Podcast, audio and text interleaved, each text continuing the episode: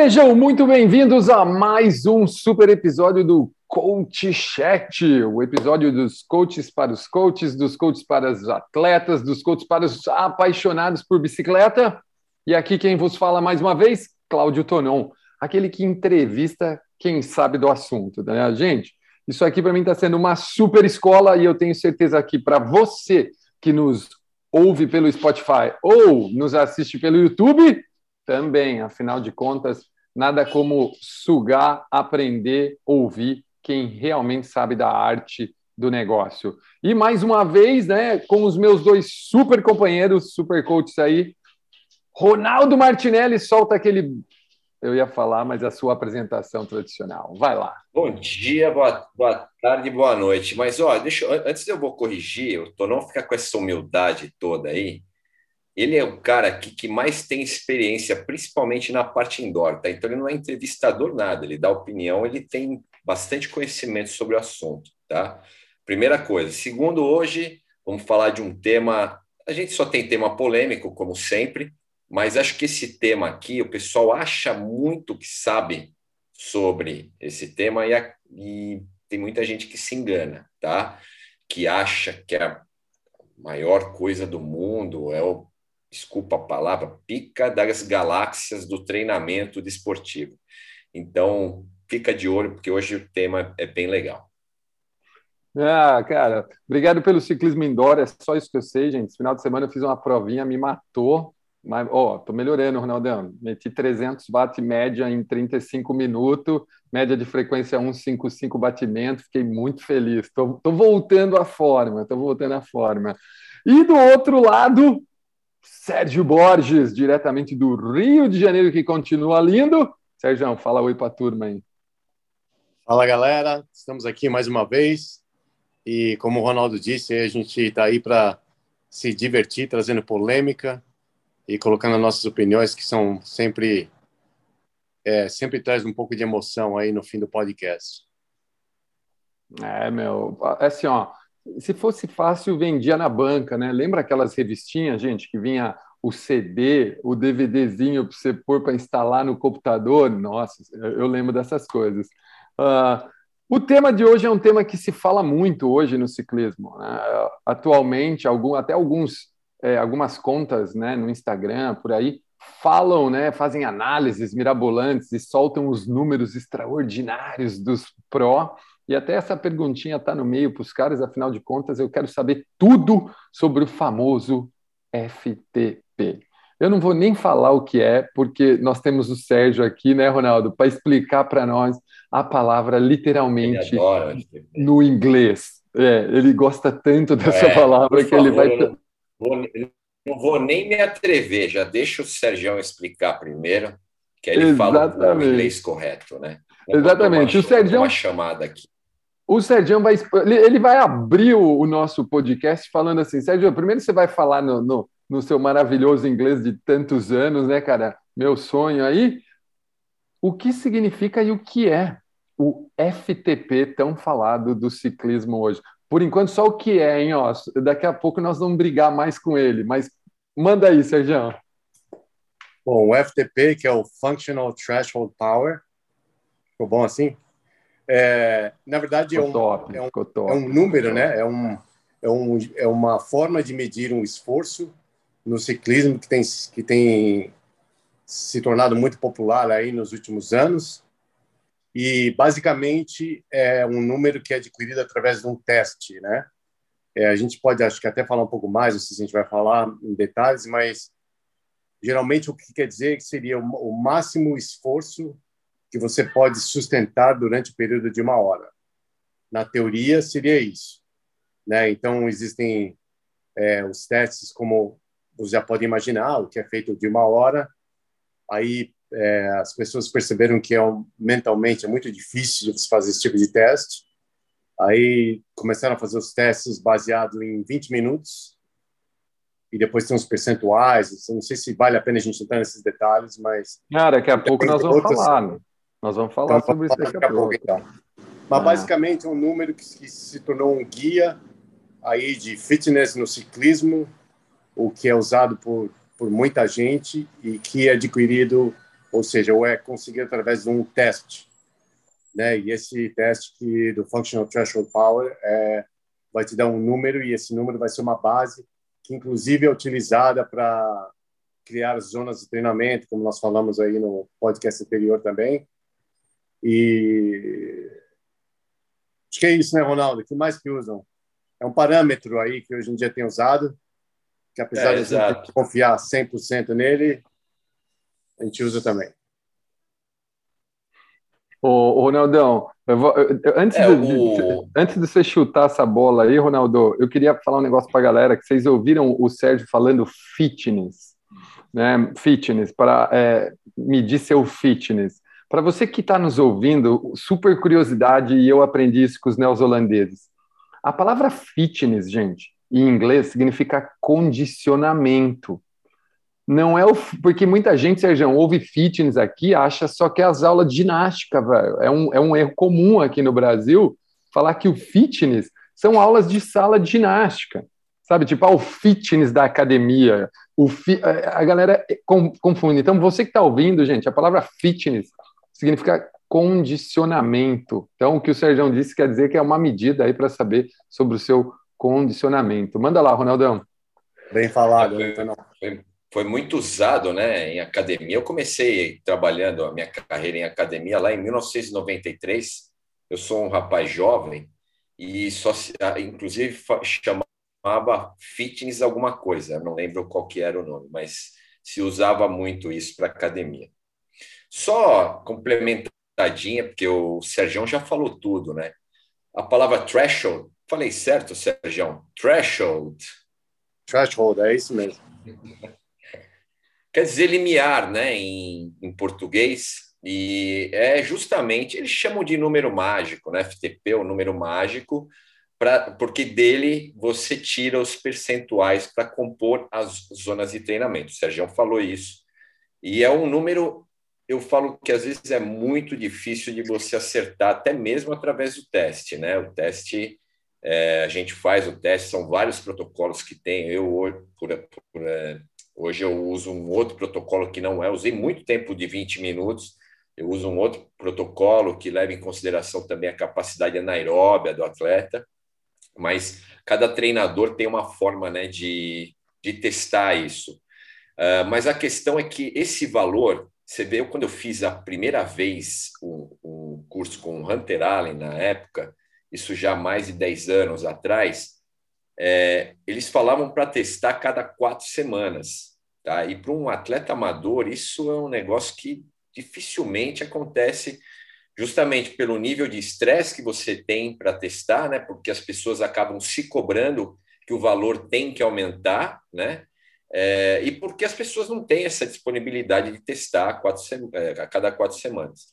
E eu testo, para você ter uma ideia, eu testo uma vez por ano, às vezes eu testo duas, e o restante eu vou acertando esse valor, até porque às vezes o valor de teste não condiz com a realidade do atleta. Às vezes ele está ou num dia muito bom, o equipamento funcionou de uma forma errada, enfim. E se você traz um valor errado de FTP, você imagina que todas as faixas de treinamento que você vai ter, elas vão estar erradas também. E aí vai ter treino que vai estar o sub, o, o supraestimado, e isso pode acarretar um problema na carga de treinamento. Tá? Então, basicamente é um número muito importante, é, mas que não é o pica das galáxias, como eu já mencionei, tá? Existem outros fatores, e a gente vai falar aqui, é, mas só para vocês entenderem, é um número importante para quem trabalha com potência, né? Porque tem gente que trabalha com frequência, tem gente que trabalha com percepção. Quem adota o método, a metodologia de treinamento baseada em potência, no teu potenciômetro, não, né, power meter, é, você vai usar, de certa forma, algum valor, e esse valor é o valor de limiar, é o valor de FTP. Ficou um pouco ah. mais fácil hoje, né? É, porque como tem mais e mais atletas aí com acesso ao Smart Trainer, né, que são esses esses rolos aí mais avançados, então fica uma coisa um pouquinho mais fácil do atleta fazer esse teste sozinho em casa, né? Porque antigamente, né, o Ronaldo, eu lembro que o único, eu não sei aqui no Brasil, mas lá nos Estados Unidos, por exemplo, o único rolo que tinha que a gente podia fazer teste era o Compo Trainer. que vocês devem conhecer Sim. se você faz em tempo. E ah, por muitos um... anos aqui no Brasil também, né, o Ronaldão? Por muitos anos aqui também. Sim, né? sim, exatamente. E era um rolo muito caro, então geralmente era só o técnico que tinha, as, poucas pessoas tinham. E para o atleta ter que se locomover, ir até o técnico, disciplinar do técnico para repetir esses testes, acabam ficando uma coisa um pouco mais difícil, como você estava falando. Aliás, foi desde isso é, que eu comecei a, a desenvolver uma outra teoria, que a gente vai falar daqui a pouquinho aí, ao invés de fazer esses testes específicos aí. Ah, cara, aqui também, ó, meu, eu, eu ouvi isso faz não faz 10 anos, tá ligado, Sérgio? Para mim isso era muito novo, principalmente se tratando de indoor e tal, né, cara? Meu, a gente não usava muito, não.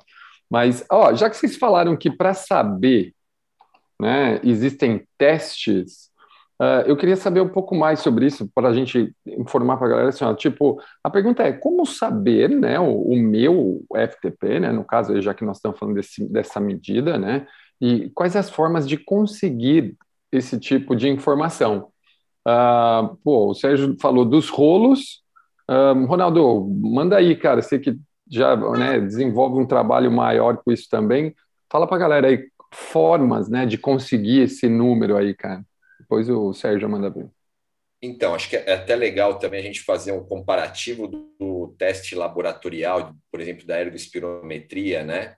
Que é, vamos falar, é, é, muito mais barato, né? Você não precisa pagar um avaliador, um laboratório para fazer, então você tem essa facilidade de pegar a sua bicicleta e testar um lugar, né? Então, hoje, é, o teste mais feito, acredito eu, Sérgio pode me falar se eu estou errado, ainda é o de 20 minutos, né? um protocolo de 20 minutos que, de novo, como o Sérgio falou, o teste ele é para ser feito em uma hora, só que uma hora é, é muito estressante você fazer o teste para uma, mas a avaliação seria o que você suporta fazer em 60 minutos. E aí eles criaram um teste menor, né, que foi o teste de 20 minutos, e a maior parte dos treinadores é, eles tiram 5% do valor aplicado dentro do teste. Né? Então, se fosse 60 minutos, estatisticamente, você tem uma diferença de 20 para 60, que é em torno de 5%. 5%. Então, a maior parte dos treinadores acredito que ainda fazem esse teste, tirando os 20 minutos, tirando esses 5%. Eu uso um protocolo que eu faço primeiro um teste de um minuto, depois o cara vai descansar, tudo no mesmo dia. O cara vai descansar o tempo que for suficiente e ele vai fazer um teste de 12 minutos, tá? os dois em pico de performance máxima, né, 100%. E aí, através dos valores aplicados, né, você divide o valor de um minuto pelo de 12, depois vai dar um valor, aí dependendo do valor, de tanto a tanto, você, você é, faz vezes 0,92 ou 0,90 ou 0,94, enfim, é uma formulazinha que a gente aplica, tá? Tem bastante gente usando também esse protocolo, tá? Mas e, e tem outros protocolos também, eu já vi, inclusive, uma discussão sobre, por exemplo, tirar quem faz o de 20 minutos e tira os 5%. Né? Teve um estudo feito aqui na, na, na faculdade em Florianópolis de três caras que fizeram testes e os valores é, de teste de 20 minutos e de 60 minutos deu muito abaixo dos 5%. Então, era 2%, 1%, e, e depois, quando você fazia isso, a aplicabilidade desses valores, ele não justificava tirar os 5%. Né? eles jogaram isso, inclusive, num grupo que foi o grupo que criou essa metodologia aí da, do, da potência, foi um dos primeiros, né? que foi o, a turma do Hunter Allen, eu chamo, e aí teve uma discussão enorme em relação a isso e tal. Então, eu, eu na minha visão, né, eu, eu, acredito que o teste, se você fizer o de 20, fizer o de 1 mais 12, não importa, os valores vão dar muito próximos, muito parecidos. Uh, hoje em dia, até se calcula muito o valor de, F, de FTP através de ferramentas de análise de dados, onde você pega todos os dados de treino né, realizado durante a semana, durante o mês, e aí você compõe um valor de FTP, obviamente é usado um algoritmo para isso.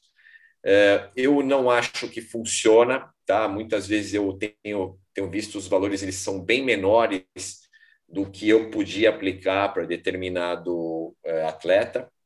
E a questão maior que fica é o seguinte: eu, eu prefiro muitas vezes ajustar na mão, entendendo que esse cara teve uma melhora ou do sistema aeróbio ou anaeróbio, e que isso, é, de certa forma, interferiu né, nesse valor de FTP, né, do que você julgar um valor único e achar que isso é o correto e dá para você aplicar o resto da vida. Tá? Então, eu acho muito melhor você ir fazendo uma modificação e estimulando o seu atleta né, em relação a esse valor, né? Se você precisar mudar o valor de FTP, porque você acha que esse atleta, nos feedbacks que ele está te dando, você consegue fazer isso, por que não? Né? E você vai testar e vai ver se a carga daquele treinamento condiz com aquilo que você pensou para ele. Né? Mas eu acho que é um valor que é muito sensível, né? é um negócio que você tem que ficar sempre atento, feedback do atleta, para você poder mexer, mas é sim, é um valor importante, principalmente para quem trabalha com essa metodologia.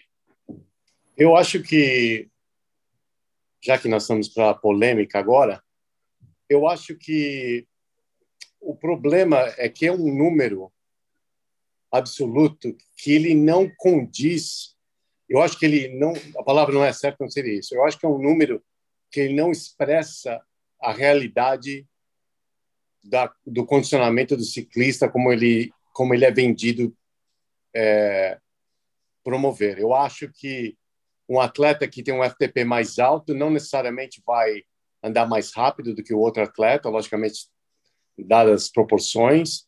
Eu acho que o FTP é um número que ele não toma em consideração, é, a gente sabe que não toma pelo teste, né, mas as condições de anaerobic power, né, aí um VO2 e outras condições.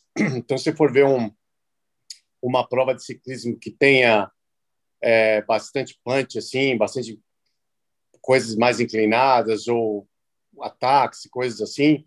Ou não necessariamente o atleta com maior FTP vai ser o atleta que vai estar na frente.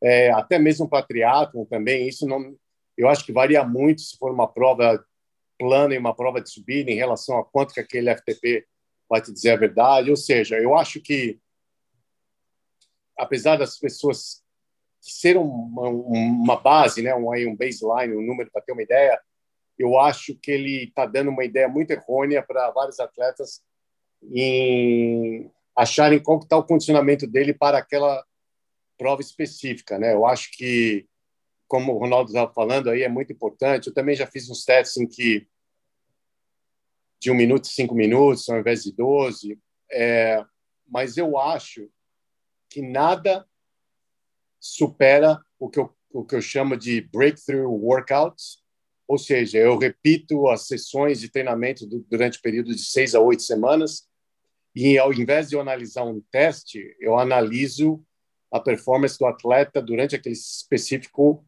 treino durante esse período de seis a oito semanas, porque eu acho que é muito mais realístico. A gente vai trabalhar com o atleta em vários níveis de fadiga diferentes, é, fadiga mental, fadiga física, e a gente vai poder ter uma ideia muito mais precisa aí do que do que do condicionamento do atleta. E isso pode ser num treino específico de de, de threshold, né? Aí o, o limiar anaeróbico, ou um, um treino de VO2, ou tem um treino de um treino de endurance. Quer dizer, acho que é bom a gente utilizar essa forma de, de que eu chamo aí de breakthrough session, que aí você vê quando o atleta, o que, que chama-se breakthrough session, significa que você vê se quando que o atleta tem uma uma melhora, que seria esse que é o que significa o breakthrough. E dessa forma é uma é uma é um jeito mais real, realístico que eu acho de você poder aí é, mensurar aí a sua a sua performance do que o teste. Eu eu lembro que quando eu estava eu estava fazendo curso de nível 2 de, da ITU, lá no, no Canadá, e ao final, na formação do curso, pediram para eu falar qual era o protocolo de teste que eu que eu utilizava e eu falei que eu não utilizava nenhum teste. Eu lembro que isso acabou ocasionando uma briga lá entre o, o pessoal do o pessoal lá que estava avaliando o teste falou não, mas você tem que fazer um teste. Mas eu não faço teste. Eles queriam que queriam que eu inventasse algum teste que na verdade eu não eu não faria porque eu falo eu faço esse breakthrough workouts que eu, eu gosto de ver a evolução do atleta numa sequência de treinos repetidos aí num período de seis a dez semanas aí. O Sérgio sempre arrumando confusão, né? Eu ia falar agora que vocês já viram que vai dar. Vai, é, ó, eu, eu, já, eu não vou nem deixar o Sérgio responder a terceira pergunta, gente, porque ele já respondeu, entendeu? Então, eu vou, eu vou, eu vou soltar para o Ronaldo, mas eu sei que vai vir ali, vai vir um canto ali. Ó, uma pergunta que é sempre muito pertinente, ainda mais hoje com essa divulgação Ó, gente, para vocês que estão no YouTube vendo, olha meu, meu tripé de, de meu ring light, o que virou, Ronaldo. Um porta-câmara de ar furada, tá ligado? Tipo, então, deixa eu tirar ele para não ficar feio. Vamos lá. Uh, como é um negócio... visto ainda, cara. É, não, isso é novidade. Uh, como é muito massificado, hoje é muito falado na mídia, né? E outra, né, gente? Precisam, os caras precisam vender medidor de potência, né? Potenciômetro, afinal de contas, por isso que se massificou o negócio. E as pessoas perguntam, né, cara? É melhor ou pior treinar com isso, né, cara? Eu, eu, eu, isso é uma pergunta das pessoas que não têm né, o conhecimento que vocês têm, tanto de campo de batalha, de dia a dia ali com, com os atletas, quanto de estudo, né, gente? Então, pode ser uma pergunta uh, simples, mas é uma pergunta que sai da boca do praticante. O que é melhor? Treinar né, usando FTP, usando isso aí, uh, ou não? Manda aí, Ronaldão. Primeiro você, o Sérgio já deu um super kick aí já com essa resposta, depois ele completa lá. Então, eu assim, ó, não tem, acho que falar melhor isso, melhor aquilo, acho que não, vou falar não existe. Eu acho que a gente tem que dar a possibilidade que o atleta é, funciona melhor, vamos falar assim. O Sagan, por exemplo, não gosta de ver, não gosta de número. E não dá para falar que o Sagan é um atleta ruim. Tem muito cara, eu, eu já tive atletas que não gostavam de números, eu já tive atletas que gostavam muito de números. Eu acho que, de uma forma geral, pelo menos o cliente que me procura é um cara que gosta de mais informação. E isso não dá para negar, o potenciômetro te dá, porque se você tem algo que te grava cada segundo do seu treino, eu acredito que isso vai gerar informações importantes. E eu falo mais, é, é, acho que com o potenciômetro, principalmente no ciclismo, talvez no triatlo a gente tenha uma outra estrutura, tem um outro desenho tal, mas no ciclismo, é, com a entrada do potenciômetro, foi possível é, avaliar, analisar e ver quais são as demandas do atleta de acordo com as situações. Né? Se, por exemplo, há uma fuga, é, qual o nível World Tour, o que faz um cara para fazer uma fuga e durante quanto tempo? Né? Qual o nível de power que ele atinge, mais ou menos? Eu vi uma palestra, eu gosto muito de falar do seu Stephen Saylor, né? o cara que é um, um baita de um fisiologista, um, um inglês é, que é muito teórico, mas também que cuida dessa parte de treinamento também, da, da parte de percepção.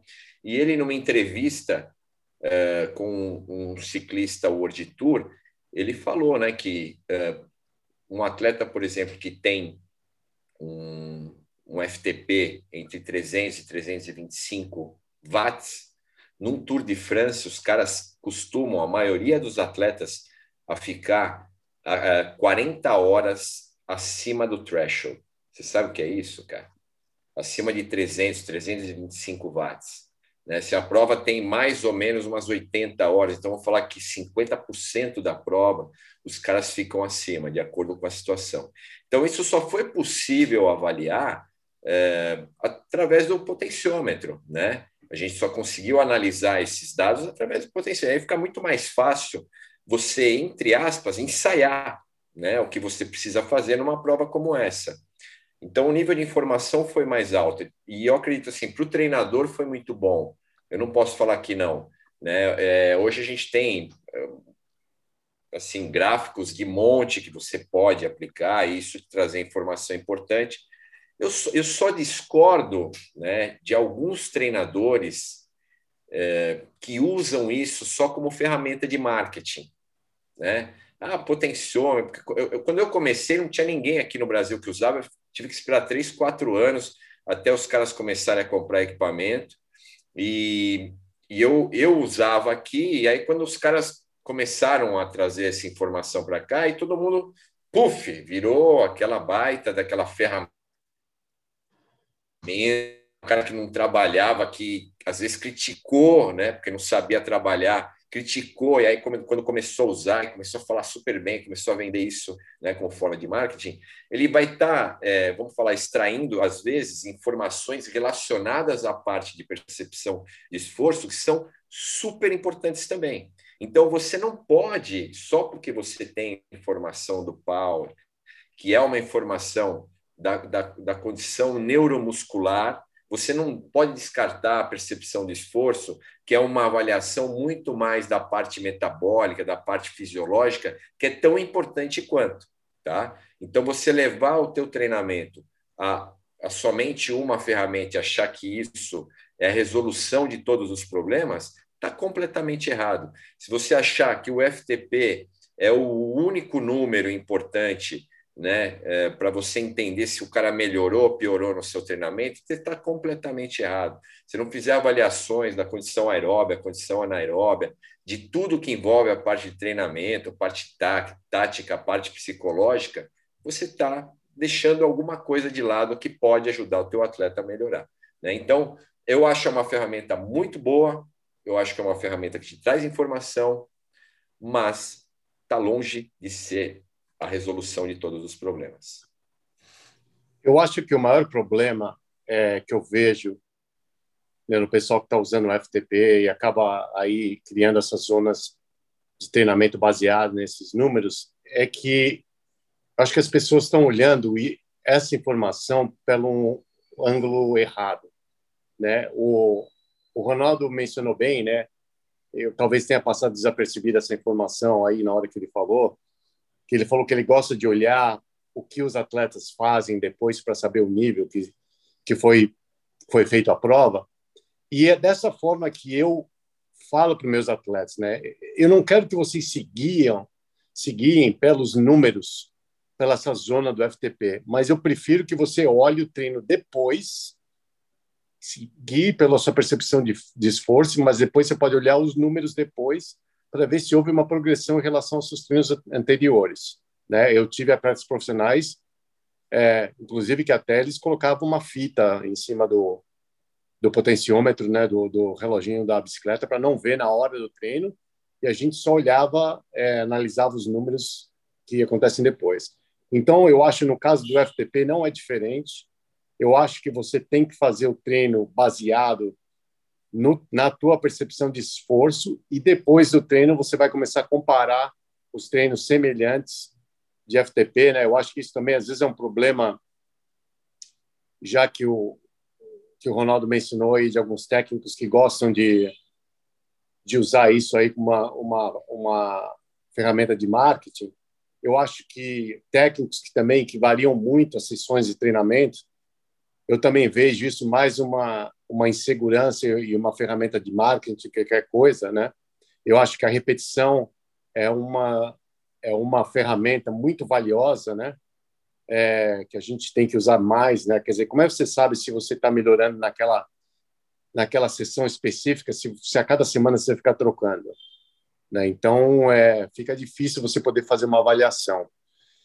Então, eu acho que se você é, por exemplo, você vai fazer uma, um treino que teu objetivo é aumentar o teu FTP. Então, você vai estar um, um, uma sessão de limiar anaeróbico, por exemplo, cinco vezes cinco minutos com dois minutos e meio de descanso, bem clássico que seria. Então, o que, que eu aconselharia? Ao invés de você ficar seguindo aquele número do FTP que você testou, tenta seguir mais ou menos 85% de esforço e repete essa mesma sessão de treinamento durante seis a oito semanas e depois você compare sessão por sessão, juntamente com como você sentiu naquela semana, o teu nível de fadiga, você quer ser um cara, fala que gosta de número, quer ser um cara mais preciso, porque é engraçado, né? A gente é, fala isso, a classe fala, não, eu adoro números. Falei, bom, tudo bem, você não adora números, mas então quantas horas você dormiu essa semana? Ah, isso eu não conto. Então, quer dizer, você adora só os números do que saem no, no Garmin, mas os outros números que são importantíssimos para a performance você não conta. Né? A quantidade de refeições, o número de calorias, quer dizer, as suas macros, nutrientes, a quantidade de recuperação, quantidade de sono, isso aí você não. Esses dados você não está calculando, você só está calculando aquele que sai no Garmin. Então é um pouco de hipocrisia que eu vejo aí, pessoal. É, ou você, você que fala que é um cara que gosta muito de número, ou você pega todos os números, que aí sim você vai poder ter uma ideia mais precisa, ou então você aprende a usar os números de uma forma mais consciente, que no meu caso eu acho que é muito melhor a gente analisar os números após ah, os treinos do que ficar se guiando naquele número. Porque, por exemplo, você está fazendo esse mesmo treino que eu te falei, é um treino de limiar anaeróbico, de cinco minutos, mas aquele dia você não dormiu direito, tomou uns vinhos da noite anterior, tal, não está sentindo muito bem. Então você vai se matar, na verdade você vai estar tá fazendo um, um treino muitas vezes acima do que era para ser feito para conseguir atingir aquele número. Então, se isso já vai ocasionar aí uma, como a gente comentou no outro podcast de recuperação, um efeito negativo na sua recuperação. E do outro lado também, você está se sentindo super bem naquele dia e você, ao invés de tentar aí, né, uma progressão aí no seu no seu limiar, você vai ficar só seguindo aquele numerinho lá e nunca vai saber se você poderia fazer um número mais alto naqueles intervalos, né? Então, eu acho que isso é uma coisa para vocês ficarem aí na cabeça um pouco. Pô, eu adoro os numerozinhos, gente. Eu adoro fazer prova e ver os numerozinhos lá em cima estalingando, tá, tá, tá, batendo que nem uma metralhadora lá em cima, Sérgio. Eu falo que Gente, eu não uso para nada, eu não uso para treinar, tá bom? Vou deixar a minha parte aqui. Eu não uso para treinar, eu uso para me divertir e depois postar a fotinha quando o número dá alto, porque quando dá baixo a gente não posta. Isso é fato, entendeu? Atleta é tudo igual, meu. Seja indoor, seja outdoor.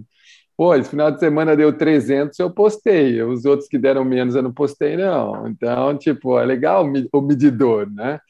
Pô, ó, vocês falaram de um monte de coisa importante, né, cara? Coisas que os atletas precisam levar em consideração na hora de pensar nisso. Porque às vezes o cara vai lá, é, preciso comprar um potenciômetro, paga o, olho da cara, dava para ele comprar uma roda que talvez ajudaria muito mais ele do que o potenciômetro. Talvez, talvez. Mas eu também gosto das informações, né, cara? São muitas informações. Como o Sérgio falou, é legal. Eu comprei um, um relógio para saber o quanto o meu sono era bom, ao mesmo tempo que eu tenho posição para saber se existe uma evolução ou não, enfim. Né? Então, agora, hoje fala muito nisso, mais uma vez, eu vou bater de novo, agora eu, eu vou sair do treinar, mas hoje os caras falam muito disso.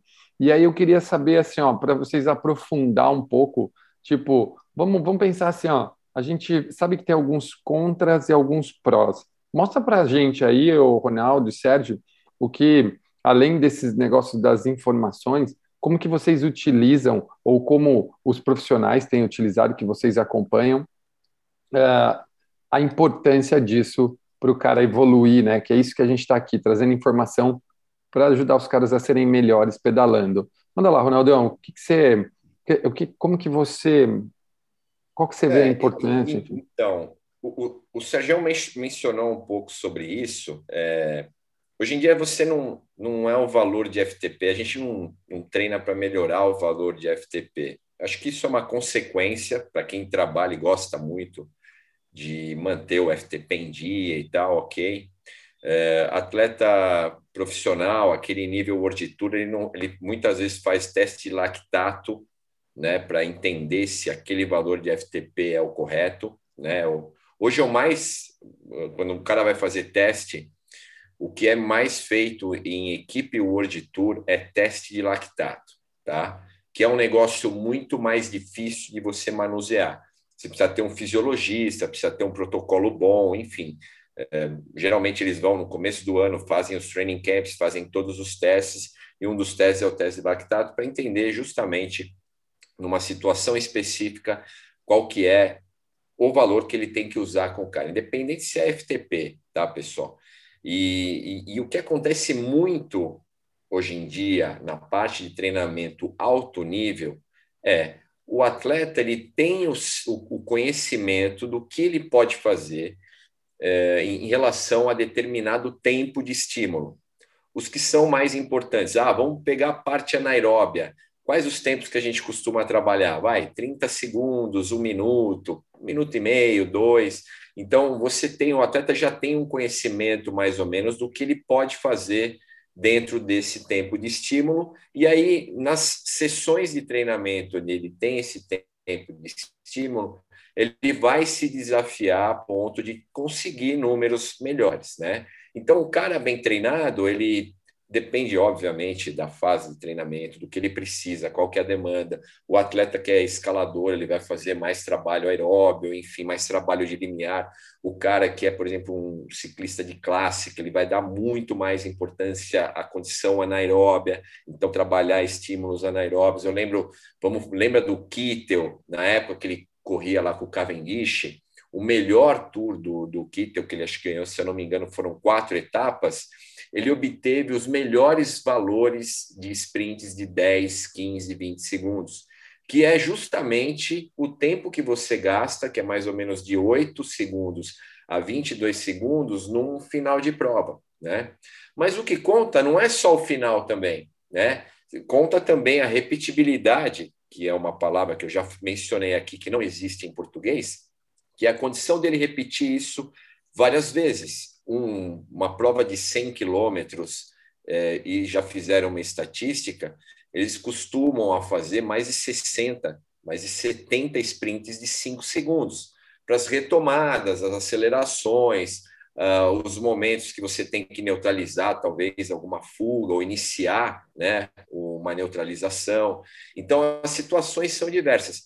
Aí que é o legal do potenciômetro porque a gente consegue medir isso e a gente sabe o, os valores hoje aplicados são guardados a sete chaves. Ainda hoje, não é todo mundo que é, divulga isso, por exemplo, no Strava. Né? Eu vejo ali o Matthew Van Der Poel colocando um pouquinho, mas ele tem uma segurança tão grande nele mesmo que para ele divulgar, não divulgar, se quiser, vai lá. Se conseguir esses números, ótimo, mas isso aqui é o que eu faço, me siga se você for capaz. Então, são poucos os que fazem isso. Eu lembro que o Frume não divulgava, eu lembro que o Alberto Contador não divulgava, ele, ele, inclusive ele, ele odiava Strava, né? Não sei se ainda odeia, mas na época ele não colocava também, ele odiava potenciômetro, acho que até hoje ele não gosta, mas enfim, é uma característica. Agora dele. ele tá super pop, velho. Agora o Strava, ele tá, pop, ele tá né? super pop, posta os é treinos dele, ele tá treinando mais agora do que quando ele treinava quase, entendeu? Exatamente. Ele odiava, ele queria banir né, o potenciômetro para o Flume, que era um concorrente dele, usava muito, se guiava muito por isso. Né? E entrevistas do Flume, todo mundo achava que ele ficava com a cabecinha baixa, lembra? Que ele estava olhando o potenciômetro, ele falou que não era nada disso, que é uma característica dele, era um, sei lá, era um, um tique nervoso dele durante a, a competição, mas que ele dependendo da situação, ele não olhava o potenciômetro como muita gente achava que, que olhava. Muita gente duvida do que ele falou, mas enfim, ele falou isso numa entrevista, eu estou contando aqui para vocês.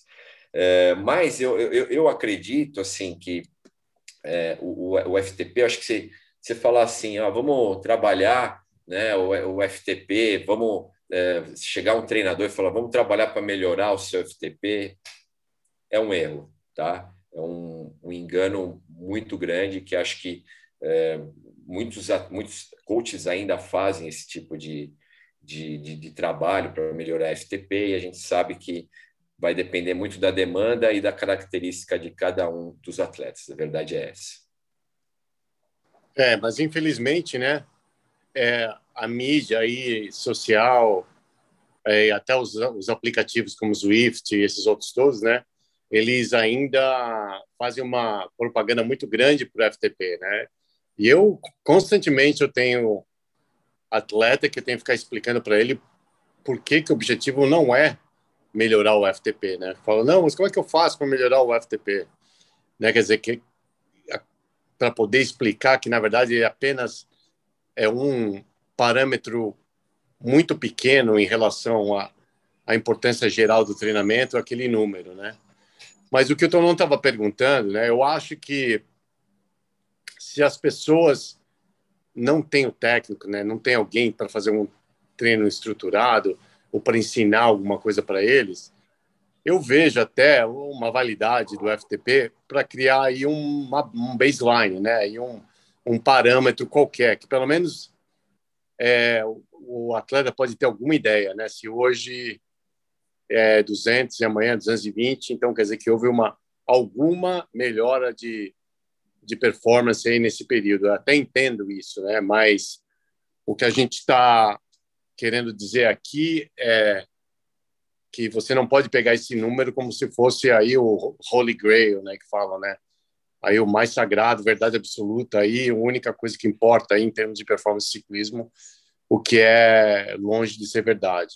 Então, é, não é que a gente está aí é, só metendo pau aí no FTP. Eu acho que você tem que saber como usar, como fazer e se o seu intuito é, realmente melhorar o seu fitness, né? Performance, né, Elton? Eu, eu, eu, queria até falar um negócio que é importante. Eu fiz uma pós-graduação de triatlo até, o Sérgio, e a gente estava até num, numa aula que eu lembrei agora. A discussão maior é sobre o VO2, né? O VO2 do, VO2 do ciclista é alto, muitas vezes porque ele trabalha justamente acima do limiar. E aí, quando eu falo de limiar, vamos falar de FTP, né? Então, você tem que ter esse número. Ponto. Eu acho importante você saber. É, não vamos descartar, ninguém está falando, não é falando mal, a gente está falando aqui a ideia é você justamente saber como é que você usa esse valor, tá? Mas eu uso, seria hipócrita, hipocrisia da minha parte falar que eu não uso FTP, pelo contrário, Todos os meus atletas têm FTP, acho um número extremamente importante. Só que o que a gente tenta educar aqui é uma forma de você saber usar, né? E numa discussão, numa aula, por exemplo, o triatleta não é um cara que trabalha muito tempo acima do FTP, né? Dificilmente ele vai melhorar o VO2 dele, porque ele não está trabalhando tanto tempo acima do limiar dele, né? O ciclista toda hora tem que fazer fuga, tem que neutralizar fuga, tem que fazer um ataque para, se você é um ciclista, um cara que vai ganhar uma competição, você tem que fazer algum tipo, alguma coisa diferente. Isso é, a gente fala sobre potência crítica.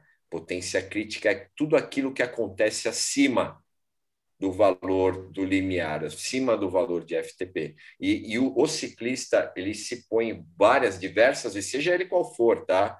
pode ser o Pogacar, escalador de montanha, pode ser, acabei de citar o Kittel, o Mark Cavendish, ou, ou quem for agora aí do, dos, dos caras que são sprinters, eles estão trabalhando várias, vários momentos, em, ou em algum momento eles vão trabalhar potência crítica acima do, do FTP. Então é normal que eles trabalhem, né, que eles melhorem o VO2 do ciclista e o triatleta talvez não, principalmente o de provas longas. Aí o Sérgio pode falar melhor. Tá? É, mudou muito o... isso. Né?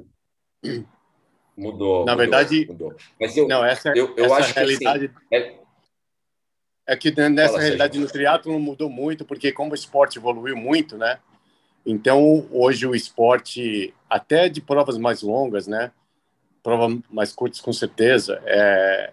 essas características aí estão muito semelhantes. Características, eu digo, de demanda fisiológica estão muito semelhantes, né? Porque hoje em dia numa Olimpíada, o cara, o cara tem uma tem uma necessidade, né, de, de dar um sprint para dropar o cara na corrida, dar um sprint para dropar o cara na bike.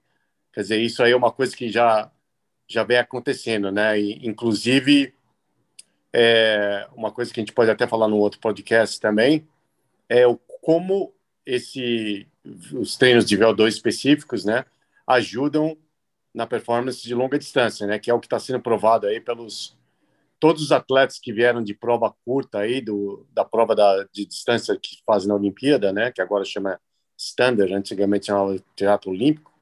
Esses são os atletas que hoje em dia estão dominando as provas de longa distância. Então está sendo provado que aquelas demandas fisiológicas que foram feitas, o que já já tinha sido provada no ciclismo aí, né? Você vê por vários atletas. É, quando, quando desenvolvida, elas ajudam muito o atleta nas provas de longa distância, né? É, o que está acontecendo com o ciclismo também, né? Você pegar uhum. Juliana Felipe, Gambernal, é, outros caras, Mathieu Van Der Poel, Ruth Van Aert. Né? O mesmo Pogacar, o próprio, né? o próprio Roglic, né, que Roglic. veio do salto. Então, são esportes que não tem nada a ver né, com ciclismo. Quer dizer, são, é esporte, é, é ciclismo, só que a demanda fisiológica é outra. Eles trabalham muitas vezes essa questão da repetibilidade que eu falei, muito tempo né, em potência crítica. Né? Mas o, o, que, o que eu falo para o atleta aí, só, só, complementando aquilo que eu falei, que eu estava falando, é que uh, o ciclista, por exemplo, aquele cara que vai fazer um grande fundo, né, que, que quer completar, uh, sei lá, três, quatro montanhas no mesmo evento, e eu nem, nem jogo aí uma route porque uma route é uma prova em etapas aí, quando a gente fala de, de dias difíceis, é aí uma outra história. Mas o cara que quer completar um gran fundo de três, quatro montanhas no mesmo dia, ele trabalha, a gente saber o valor de FTP é importante, porque quanto mais ele, o cara que é do YouTube vai, vai, vai me ver fazendo aqui, mas eu tô, uh, a gente está fazendo assim um trabalho de aproximação, né? Quanto mais próximo ele conseguir trabalhar de forma estável, próximo do FTP, em tempos mais prolongados, que é o que acontece na montanha, mais preparado ele vai estar. Então, por isso que é importante você saber o seu limiar. Né? Então, o FTP, o valor de limiar, é importante você saber o valor para você, quando você precisar aplicar o treinamento de limiar, você conseguir aproximar esse seu atleta desse valor de limiar. E quanto mais próximo ou mais dentro do valor de, de FTP ou do limiar ali estiver trabalhando, mais condicionado certamente, mais uh, dentro do objetivo que, que você está tendo, dentro de uma, grande fundo, você vai estar. Ah, com certeza. É, gente, vocês estão vendo que não a, a, não, a gente não defende um ou outro, mostra aqui nesse podcast, a gente traz para vocês informações que talvez vocês não encontrem nos livros, gente. Isso é muito importante o que a gente está falando aqui, porque o que o Ronaldo e o Sérgio fazem é aplicar ferramentas todos os dias com seus atletas e analisarem, verem as, os melhores formatos, né? Então, uh, além do que eles estudam, porque eles estão trazendo dados e também coisa do campo de batalha para você que está começando, para você que quer ir entrar nesse mundo. Se você quer entrar no mundo do FTP, você está convidado, mas saiba que né, nós temos aí várias coisas, vários pontos a, a olhar também quando a gente fala desse tipo de coisa, mesmo quando a gente só ouve os profissionais entre aspas, né, Ronaldo? Porque, como você falou, o Sagan mesmo não é fã disso, mas a gente tem o Instagram lá da Velon CC, né, cara, que eles amam esse tipo de coisa, né? Eles fazem aqueles posts, eu acho super legal. Um, mas não é todo mundo, enfim, não é todo mundo que é fã, mas é muito falado. E para fechar, né, meu, aquela perguntinha, né, cara? Ô, Sérgio, não, só não vale falar para quebrar o Garmin, hein, velho? Pelo amor de Deus, hein? Uh, a dica dos coaches sobre esse assunto do dia aí para a galera que está nos ouvindo aí. Uh, manda lá, Sérgio, manda você aí a primeira dica aí que você daria em relação a esse assunto, cara. Para quem está começando, para quem comprou um potenciômetro, queria saber mais sobre como usar esse negócio, uh, qual a sua dica para ele? Manda lá, meu. É, uh, se, o atleta só tem um potenciômetro, ele também não tem um smart stair, um rolo, né, para fazer algum tipo de teste, vai ficando um pouquinho mais difícil aí a gente é, ter, ter uma ideia aí do que ele fazer. Mas eu acho que se eu fosse dar uma dica, se você não tem um potenciômetro, eu acho que o primeiro número que eu logicamente estamos assumindo aí que você já está pedalando faz um tempinho, né? Mas o primeiro número que eu gostaria de saber que é que seria uma coisa mais fácil, que eu falo para o atleta, é, vamos fazer uma análise de, de força específica e uma análise de VO2. Né? Eu trabalho análise de força específica, eu falo para o atleta achar uma subida de mais ou menos 5, 6% e subir na marcha mais pesada que ele consegue, contanto que ele mantenha aí uma cadência entre 50 e 60 RPM. E você anota aquele número. e aquilo lá vai ser o teu baseline, de, vai ser o teu parâmetro inicial de força específica. Eu também peço para ele fazer tiros de um minuto, na verdade, duas séries de quatro vezes de um minuto a 90, 95% do seu máximo com um minuto de descanso. Também anotar esses números aí para criar um novo parâmetro, que aí seria, na, teoricamente, aí te tira uma média, seria aí o, uma ideia do teu VO2. E só depois que eu é, falaria para o atleta aí fazer um teste de FTP, porque eu acho que o atleta que não está acostumado vai fazer um FTP. E outra coisa também, você vai fazer um FTP teste aonde? Na rua? Então, você tem que ver se não tem, se é seguro, se não tem farol, se não tem descida, se não tem vento a favor. Se não... Quer dizer, tem vários é, parâmetros aí que podem complicar um pouquinho esse teste aí. Se tiver um smart trainer, fica um pouco mais fácil. Mas eu aconselharia o, o atleta começar por aí, quer dizer, trabalhar na sua força específica e no seu VO2, e deixar o, o FTP um pouquinho mais para frente aí. Muito bom, muito bom. Ronaldão, e aí? A super dica aí do coach para a gente fechar nosso super podcast sobre FTP. É, bom, a, a, dica, eu queria falar até duas coisas, tá? Primeiro, em relação à dica, é, você não ter como preocupação principal o FTP, tá? Ponto um você treinar, eu, o cara, para mim, quando está começando, o ideal é ele treinar pelo menos quatro semanas. Aí dessas quatro semanas ele se condiciona, entende, né, como que é a parte do esforço para você fazer um teste de FTP. E aí sim, quando o treinador julgar que é necessário atualizar esse valor, aí sim se faz o teste. Hoje a gente tem ferramentas que através de dois ou três treinos você já consegue compor um valor de FTP. Lógico que isso você pode acertar manualmente, é, de acordo com o que o cara produzir dentro do treinamento, mas é perfeitamente possível você usar pelo menos como parâmetro e você ajeita né, através dessas ferramentas, tá? Mas sem pressa e quando o treinador julgar necessário. Eu, eu queria só trazer aqui para vocês uns dados, o Sérgio até falou sobre isso, né? que muitas vezes o maior FTP não é a melhor performance. Né? E a gente tem como exemplo principal aqui, por exemplo, o recorde da hora. Né? O recorde da hora não deixa de ser um teste de FTP. Se a gente está falando que o, o teste de FTP é feito em 60 minutos, o recorde da hora no ciclismo é o máximo de performance que o cara pode fazer em 60 minutos, ok? E levando uh, em consideração os resultados desde Francesco Moser, né, quando ele, quando ele quebrou o recorde do, do Ed Merckx, que era de 1974, em 1984, o Francesco Moser ele fez 51,151 quilômetros e o, isso é um cálculo sempre estimado, tá, pessoal? Porque na época não tinha potenciômetro, ok? ele fez um cálculo estimado de 410 watts, tá?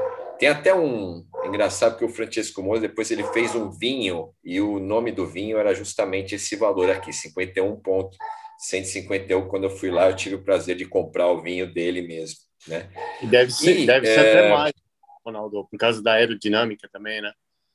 Não, é, pode ser, mas é que ele, ele, ele fez, é, ele não fez em nível do mar, ele fez em altitude, né? Então a pressão do ar é, é menor, então pode ser que tenha uma relação. Isso é um cálculo realmente estimado, pega, o peso, enfim. É, mas eles não pode, tinham a bicicleta aerodinâmica, não tinham várias coisas que, na que época, muita velocidade em dia.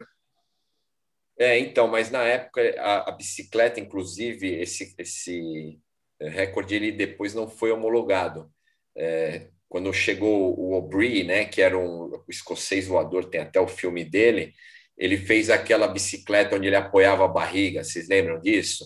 Né, ele bateu o recorde, enfim, o CI odiou isso e, puf, cortou qualquer coisa que fosse, ou qualquer bicicleta que fosse diferente daquela que o Ed Merckx, que tem uma uma geometria tradicional, é, fez. Então, para quebrar o recorde, tinha que ser a bicicleta igual do Ed Merckx. E foi assim até pouco tempo atrás. Né? Hum. E, mas o, o, que eu queria falar em relação a esse negócio do recorde da hora é, é eu tenho aqui, por exemplo, uh, alguns valores em que o valor do, do, do FTP, ou o valor do power médio do cara aplicado em 60 minutos, ele é menor do que o cara que fez, por exemplo, uh, uma quilometragem menor do que a dele. Né? Então, vou, pegar, ó, na sequência, Uh, a gente teve um recorde de 51,586. Aqui não fala de quem que é, mas o valor do, do, da potência média do cara foi 369. Então, o Moser fez um, muito, é, menos quilômetros com mais power e esse cara, na sequência, ele fez um valor maior né, de quilômetros, mas com um power menor. Né? E, e foi assim depois, ó, teve um outro de 52, 270, o cara fez 409. Na sequência quebrou 52, 713, 389, entendeu? Então, é, o Sérgio mencionou isso. Nem sempre o melhor ou maior FTP é o cara mais condicionado. Então, você não precisa ficar preocupado em aumentar, às vezes, o valor de FTP. E eu já tive vários atletas que eles tiveram performances muito melhor com um FTP menor. Tá? Então, não se preocupem com esse dado. Lógico, é, dê importância para deixar ele sempre atualizado, se você usa ele como referência principal, mas não tenha ele como dado principal da sua performance. Tá? Muitas vezes não é. Não é porque você tem o melhor FTP que você vai performar melhor numa prova. Então, é, esses dados aqui é até legal. Depois eu até pode, posso passar mais para vocês, mas enfim, eles chegaram ao último recorde, ele é, não sei quem foi, é, acho que até bateram isso depois, é 56, 375, 442 watts de potência média. E o anterior a ele, que foi do Bradley Wiggins, eu sei porque esse valor, né? 55, 291, 480 watts. Ou seja, o penúltimo recorde da hora tinha uma wattagem média maior do que o último recorde da hora. Então, é isso. Cara, muita coisa legal, né? Muita coisa legal. Essas informações, né, trazem aí, tem uma história toda por trás disso aí, né? Então, legal demais, legal demais. Gente, é isso aí, Sérgio. A, a dica do Sérgio, senta a bota na bicicleta na subida se você tiver só o power meter. E o Ronaldo, meu, fica atento que talvez isso não seja a sua melhor medida de fitness e traduzido para o português de condicionamento. Então, uh, pô, animal, animal. Mais um super podcast para você que nos ouve, né, gente? Olha quanta informação legal, uh, quanta coisa que você precisa saber para você também não acreditar, né? Vamos dizer ali na boca maldita que diz às vezes que só serve, só é bom ou só quem tem um potenciômetro. E às vezes a gente fica muito preso a isso, onde na verdade a gente tem ele é mais um indicador que pode potencializar resultados. Se você não tem, grandes coaches como Ronaldo e como Sérgio conseguem te ajudar de outra forma. Se você tem, grandes coaches como o Ronaldo e o Sérgio também podem usar ele como parâmetro para ajudar vocês. Então, fiquem ligados isso, já deu para perceber aí. E para fechar, Sérgio, dá aquele tchau para a turma. Pessoal, mais uma vez, estamos aí agradecendo a sua audiência, vocês estarem aí acompanhando a gente. É, a gente sempre comenta aqui, no, antes da gente começar o podcast, das mensagens muito legais que a gente tem recebido de vocês, pelo carinho. E só temos a agradecer. Espero que vocês continuem compartilhando aí o podcast com seus amigos. E esperamos aí que vocês fiquem com a gente para o nosso próximo episódio aí semana que vem. É isso aí. Ronaldão, manda lá. Vamos lá. Bom, eu, a gente falou hoje sobre o FTP, mas a gente pode falar um dia sobre como melhorar o FTP. Aí eu tenho certeza que a audiência vai crescer, vai estourar.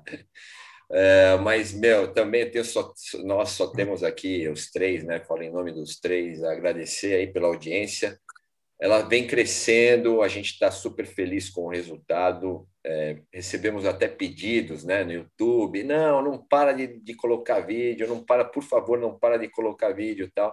Então, eu tenho a certeza que a gente aqui faz o negócio porque gosta, então é um negócio bacana a gente é, discutir assuntos, é um negócio prazeroso, tanto para mim, quanto para o Tonon, quanto para o Sérgio. e a gente vai continuar fazendo, tenho certeza disso, isso, tenho certeza que só vai melhorar, tá? Muito obrigado pela audiência e vamos lá, até a próxima, para o próximo tema aí na semana seguinte. E é isso aí, gente. Esse foi mais um Coach Chat, né? Muito obrigado, né? Os dois agradeceram, eu vou agradecer também antes de fechar. Muito obrigado você que nos ouve, você que nos assiste. Não se esqueçam de se inscrever no canal, não se esqueçam de seguir no Spotify para você sempre saber quando chega o episódio novo. E como disse o Sérgio sempre, indica para o seu amigo, manda para aquele amigo seu que gosta de pedalar, que de repente comprou o potenciômetro e está meio perdido. Esse podcast vai trazer para ele muita luz, aí, muita clareza. E claro, Uh, nos próximos eu tenho certeza que a gente vai completando todas essas, essas informações. Por isso que não dá para perder nenhum, né? Por isso que você tem que ouvir e assistir todos os episódios. E se você quiser ver meu porta-câmera de ar furada, você vai ter que ir lá no YouTube, se inscrever no canal e assistir no YouTube. Não vai ter jeito, entendeu? Então, nos vemos na próxima semana. Um grande abraço e tchau, turma. Até!